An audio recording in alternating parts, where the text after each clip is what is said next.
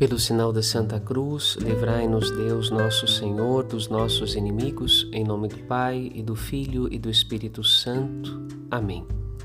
As leituras deste sábado são maravilhosas. Primeiro ouvimos a profecia de Zacarias, na qual Deus afirma que habitará no meio do seu povo e será ele mesmo sua muralha e proteção. Povo de Deus é uma nação que cresce e já não cabe dentro de uma cidade terrena e de suas muralhas. Por isso, Deus mesmo os protegerá.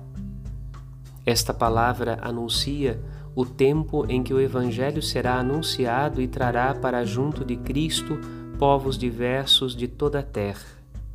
No Evangelho, Jesus é admirado pelas multidões mas o caminho da salvação é feito da escuta de Sua palavra e do seu seguimento.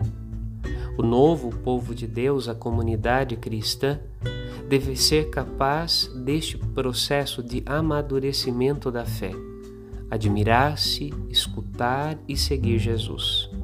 E Deus mesmo se tornará seu refúgio e proteção pelo caminho. Padre Rodolfo